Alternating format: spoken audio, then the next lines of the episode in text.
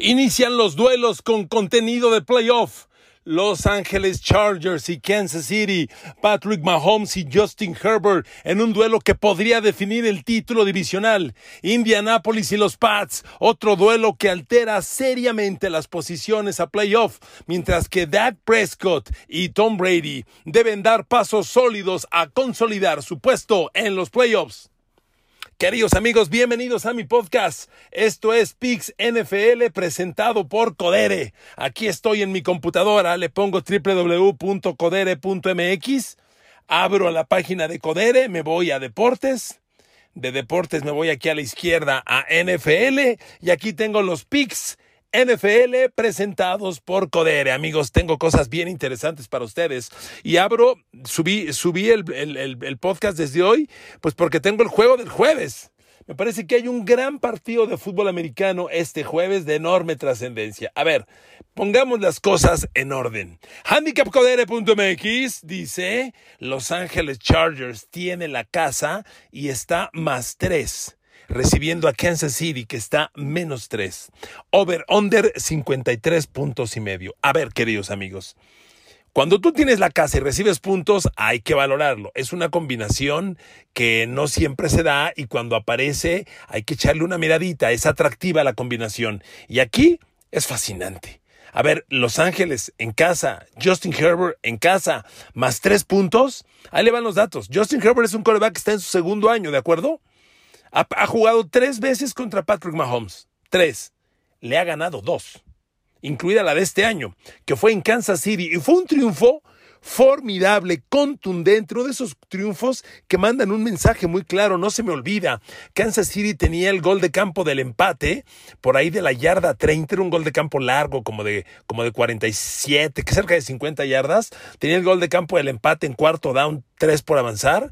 Meten al equipo de gol de campo y Justin Herbert le dice al coach, sácalo, sácalo, nos jugamos el cuarto down. En lugar de empatar el juego y mandarlo a tiempo extra, ¿eh? jugando en Kansas City se van a jugar el cuarto dan cuarta y tres y comete un castigo Chargers y se convierte en cuarta y ocho. Tú dices, no, pues ahora sí van a patear el gol de campo porque va a ser más largo. Herbert dice, no, nos quedamos.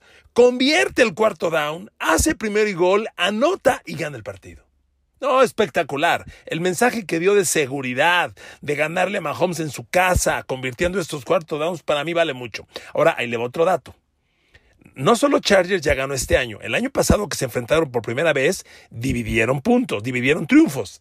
Pero Justin Herbert en estos tres juegos tiene ocho envíos de touchdown, tres intercepciones. perdón, ocho envíos de touchdown, una intercepción. Mentira, ¿cuál tres? ¿De dónde saqué tres? Una.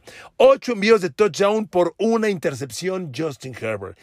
Justin Herbert le sabe jugar a Kansas City. Kansas City no tiene defensa. Miren, ahora me voy con Kansas. Ya sé que trae seis triunfos en fila, ya lo sé. Primer punto. Su mejor liniero defensivo, Chris Jones, dio positivo a COVID esta semana. Al momento que le estoy subiendo el podcast, no tengo la confirmación. Yo creo que no va a jugar.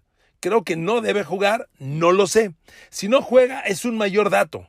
¿Por qué? Porque Chris Jones en la defensa de, Chiefs es el líder en presiones al coreback. Ha generado, de, las 250 predicciones al coreback que ha generado la defensa de Kansas, 56 son de Chris Jones. Es el líder. El segundo es Frank Clark y tiene 40. Chris Jones además tiene 8 capturas y 8 golpes.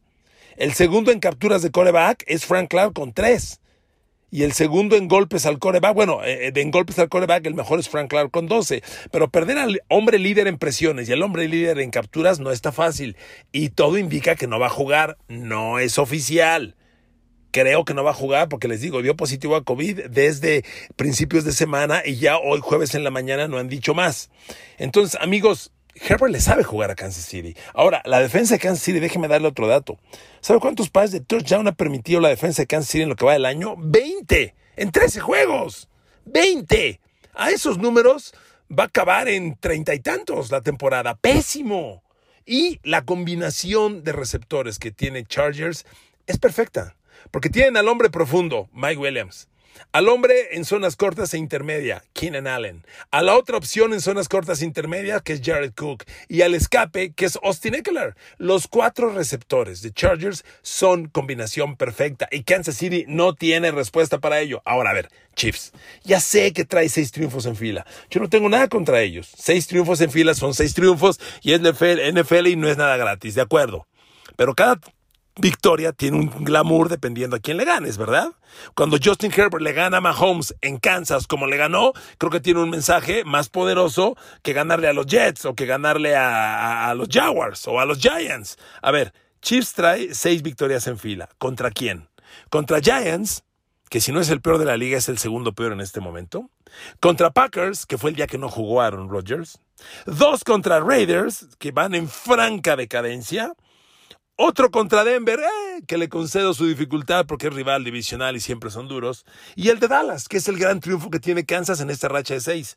A ver, no le han ganado nada a nadie grande. Yo creo honestamente que Kansas City ha tenido mucha suerte, porque cuando vivían lo peor, lo peor de su temporada, cuando tenían, cuando tenían el récord en tres ganados, cuatro perdidos, récord perdedor, enfrentaron a, los Giants y estuvieron a nada de perder. El partido acabó 20-17, yo lo recuerdo, fue un lunes, lunes o jueves. Estuvieron a nada de perderlo, lo rescataron. La siguiente semana era, que era Green Bay y fue cuando el señor Aaron Rodgers se aventó su show de inmunizado vacunado y no jugó. Ha jugado Aaron Rodgers, Kansas City ganó 13 a 7. Ha jugado Aaron Rodgers, no le ve ni el polvo. O sea, Kansas tuvo mucho para precipitar esta temporada. La han rescatado, están ganando, han recuperado confianza y no dudo que están ganando bien. Lo que yo digo, no le han ganado a nadie grande. Y van contra Chargers que está jugando muy bien. Ahora, último análisis. Amigos, este juego es un playoff adelantado, como se lo decía en mi teaser. A ver, Kansas City tiene 9-4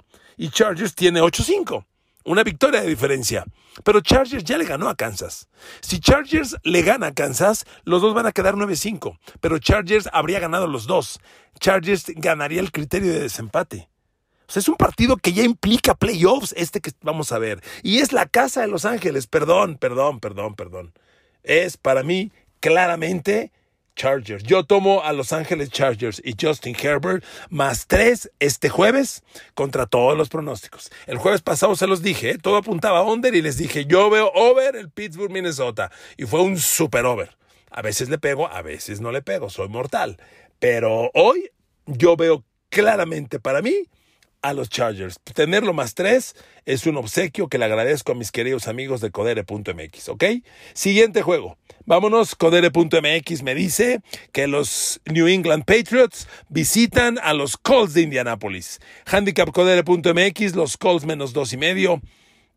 Over-under 45 puntos y medio. Amigos, a mí aquí me gusta el over. Sí, yo sé que son dos de las mejores defensas, lo reconozco. Pero a ver, Primero, mi análisis de los Pats. Sí traen una gran defensa, estoy de acuerdo, pero no es perfecta. Y yo sigo en la cabeza ese partido contra Tennessee, que los Pats ganaron, pero al medio tiempo iban prácticamente empatados. Y los Tennessee Titans al medio tiempo casi tenían 200 yardas por tierra. Acabaron con 275 yardas por tierra. ¿Por qué perdió Tennessee ese partido contra los Pats? Bueno, los, los Titans perdieron ante los Pats, partido que por cierto acabó 36-13, porque cometieron los balones sueltos. Pero Tennessee corrió 275 yardas, casi 200 al medio tiempo. Y ahora vas de visita a Indianapolis contra, si no es la mejor línea ofensiva de la liga, es una de las tres mejores, la de Colts, y el mejor corredor, que es Jonathan Taylor. A ver, amigos, yo creo que Jonathan Taylor le va a correr a los Pats. Los Colts le van a correr a los Pats. Y no le van a correr 100 yardas, le van a correr 150, 200, y los Colts van a mover el balón. Yo creo que los Colts van a generar puntos y van a estar muy cerca de ganar el partido. No creo que lo ganen, pero mi pick es el over. El over ahorita me voy con el lado de los Pats. Mi pick es el over. ¿Por qué? Le digo, primer razonamiento, los Colts van a mover el balón con su fuerza, que es la carrera de Jonathan Taylor. Ahora, por aire, va a ser difícil que Carson Wentz le haga algo a los Pats. Carson Wentz ha sido siempre un coreback muy volátil. Te genera puntos, pero te compromete muchos puntos por su alto promedio de intercepciones. Este año, oh sorpresa, Carson Wentz está jugando muy bien y está cuidando el balón. Carson Wentz trae casi 3.000 yardas por aire. 22 pases de touchdown. Está jugando bien. Y, la fuerza de Jonathan Taylor es increíble.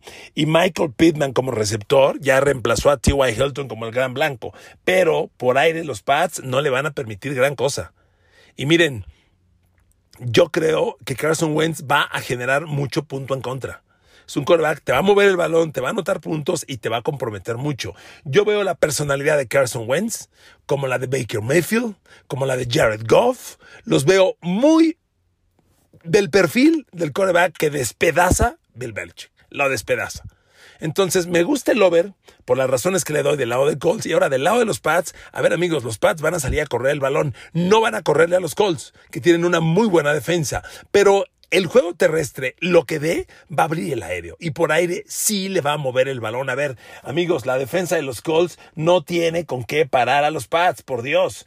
Kendrick Bourne, Nelson Aguilar, Jacoby Myers, Hunter Henry y el juego terrestre que dan Damien Harris y, y el novato Stevenson, me parece que van a mover el balón. Por eso, mi pick en este juego es over de 45 puntos y medio. Voy over en este juego. Quiero agregar esto. Sí me gusta Pats. No le doy plenamente el pick de Pats, porque lo veo muy cerrado este partido. Pero sí, si alguien hay que voltearle a ver, es a Nueva Inglaterra. Porque que, que tengas a Nueva Inglaterra y que te den puntos, me encanta. Me encanta. Se lo dejo, ese se lo dejo a su consideración. Yo no lo tomo como mío, pero se lo doy para que lo valore, para que haga usted sus conclusiones. Yo lo veo atractivo, lo veo interesante y se lo dejo a usted. Si hay que tomar uno, yo tomaría Pats, pero mi pick es solamente el over, ¿de acuerdo? Bueno, vámonos al siguiente partido, queridos amigos. Aquí estoy en mi página codere.mx, handicapcodere.mx. Siguiente duelo, los Dallas Cowboys visitan a los New York Giants.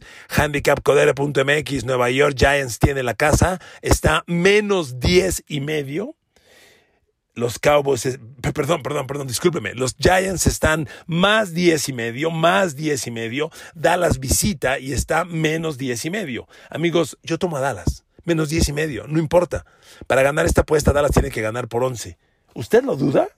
¿Usted duda que los Cowboys le pueden ganar a los Giants por, por 11 o más? A ver, déjeme darle un dato. Los Giants están 4 ganados, 9 perdidos, ¿de acuerdo? 4-9. Han perdido 3 de sus últimos 4 partidos, 5 de sus últimos 3. Perdón, 4 de sus últimos, corrijo. Giants ha perdido 3 de sus últimos 4 y 4 de sus últimos 6 juegos, ¿ok? Giants anda mal, bien mal. Siguiente dato. La línea de 10 y medio preocupa. Ajá. De las nueve derrotas que tiene Giants, ¿sabe cuántas veces han perdido por más de 10? Seis veces. Seis veces. Le meten madrina. Y le han metido 30 puntos o más. Una, dos, tres, cuatro, cinco, seis veces les han metido más de 30 puntos. Amigos, Dallas tiene que usar este juego para retomar el ritmo ofensivo. Para Dallas es muy afortunado que una vez que Dak Prescott ha perdido ritmo, le toque Giants un rival que conoce muy bien, que sabe jugarle y que viene muy débil. Aquí Dak Prescott, Ezekiel Elliott, Tommy Pollard deben recuperar el ritmo y por Dios, la defensa de Dallas debe despedazar a los Giants. Dallas no debe dejarle pasar ni el viento a los Giants. El ataque de Nueva York es sumamente limitado. A ver amigos, los Giants llegar a 20 puntos es muy difícil. La semana pasada perdieron y metieron 21. ¡Wow! La anterior metieron 13. La anterior metieron 13. La anterior metieron 10. O sea, los Giants muy difícilmente te generan puntos. Y fácilmente reciben más de 20. Y casi siempre pierden por más de 10. A ver, amigos, tomar a Dallas menos 10 y medio, por Dios. Claro que toman los Cowboys menos 10 y medio. No pasa nada. Tranquilos. Es un juego que Dallas tiene que ganar.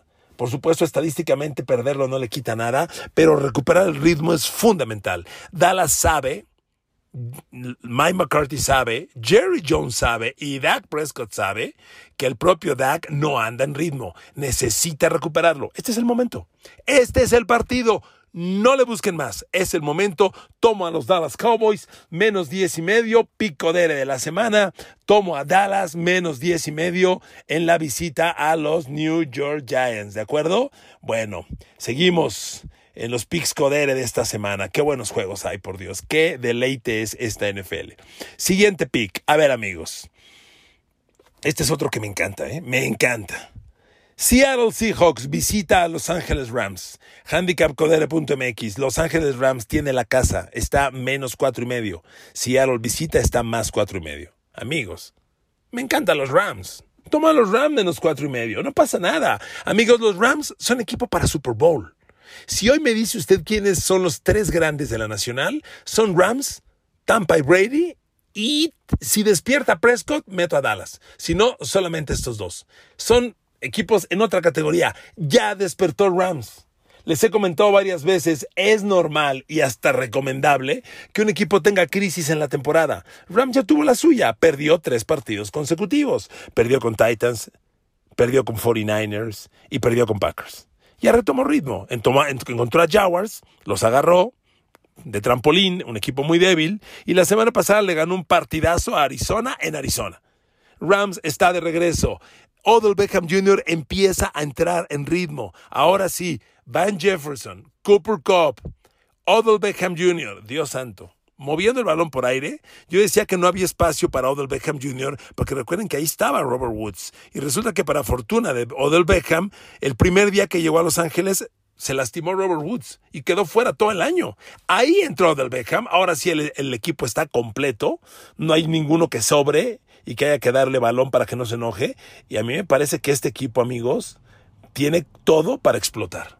Yo no le veo cómo la muy débil defensa de Seattle puede hacer algo. Amigos, Seattle, por favor, qué tristeza. Le voy a dar una declaración mía. Yo creo que estamos viendo el peor Seattle de la era Pete Carroll.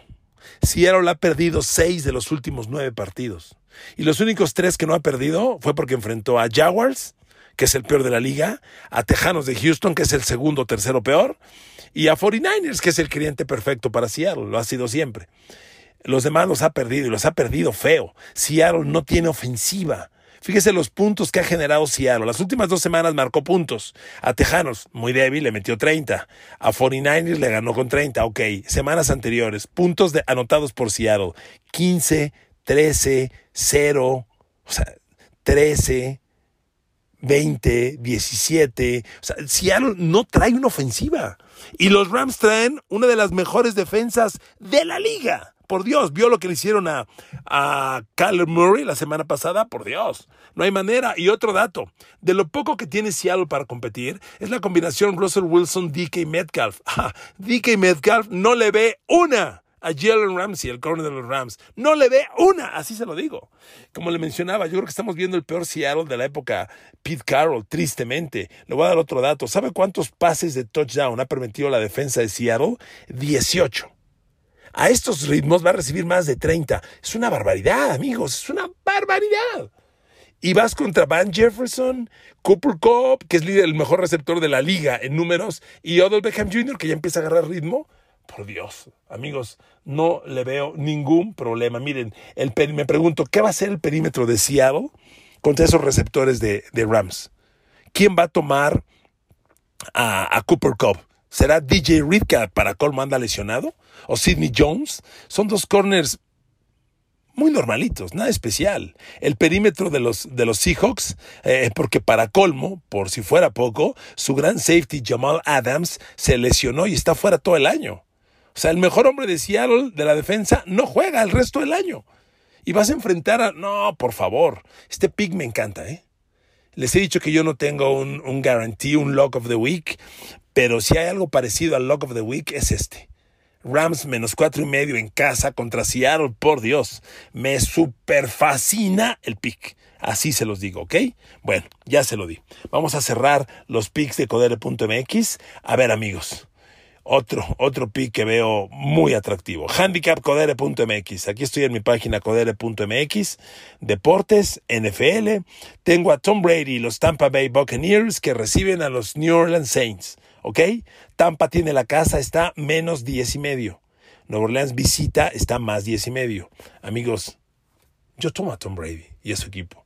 La defensa de Nueva Orleans es competitiva, va a pelear, pero el ataque de Rams, de, de Saints, por favor. Miren amigos, en esta liga todo te lo mueve el coreback. Y cuando tienes un coreback tan limitado como Tyson Hill, yo desde que surgió Tyson Hill, y se los dije, no esta temporada, la pasada, y hace dos, de hecho, cuando surge, les dije, a ver, este cuate es de lo más inflado que hay. No, que corre y atrapa y regresa y lanza y hace de, hace de todo y no es bueno de nada. La semana, primero, con Tyson Hill, eh, los Saints apenas han ganado un partido como coreback. Uno. Un partido han ganado. Y se lo ganaron la semana pasada a los Jets. No sé si sea como va a presumirlo, ¿verdad? Y ganaron a los Jets porque Tyson Hill corrió el balón, que es lo que le encanta hacer. O sea, los Saints ganaron porque corrieron 203 yardas. Camara tuvo gran juego, 120. El coreback corredor tuvo casi 80. Ok, pero lanzando el balón, Tyson Hill no es nada. Fíjese, contra las Jets completó 15 pases y apenas tuvo 175 yardas. Es un quarterback limitadísimo. En lo que va de la temporada, Tyson Hill tiene más intercepciones que touchdown. Y no cerca, ¿eh? Trae dos envíos de touchdown, cinco intercepciones en nueve partidos. ¿Ese es tu quarterback? Por favor. Y ahora vas a Tampa, que tiene la casa en esta carrera tan parejera que traen los Buccaneers, por favor, por favor, no le duden. La defensa de Tampa va a pelear, es muy buena, es competitiva, pero con todas sus armas, yo no veo cómo Brady y su gente le pasen por encima. Tyson Hill no le va a mover el balón a Tampa. Su única esperanza es correr el balón. Es a lo único que juegan. Y cuando eres predecible, estás liquidado. Y ya regresaron los dos corners de Tampa. Ya regresó Carlton Davis, ya regresó Murphy Bunting. Amigos, Tom Brady y su gente deben ganar este partido. Y la línea, en mi opinión, por eso tomo a Tampa Bay en este juego menos 10 y medio.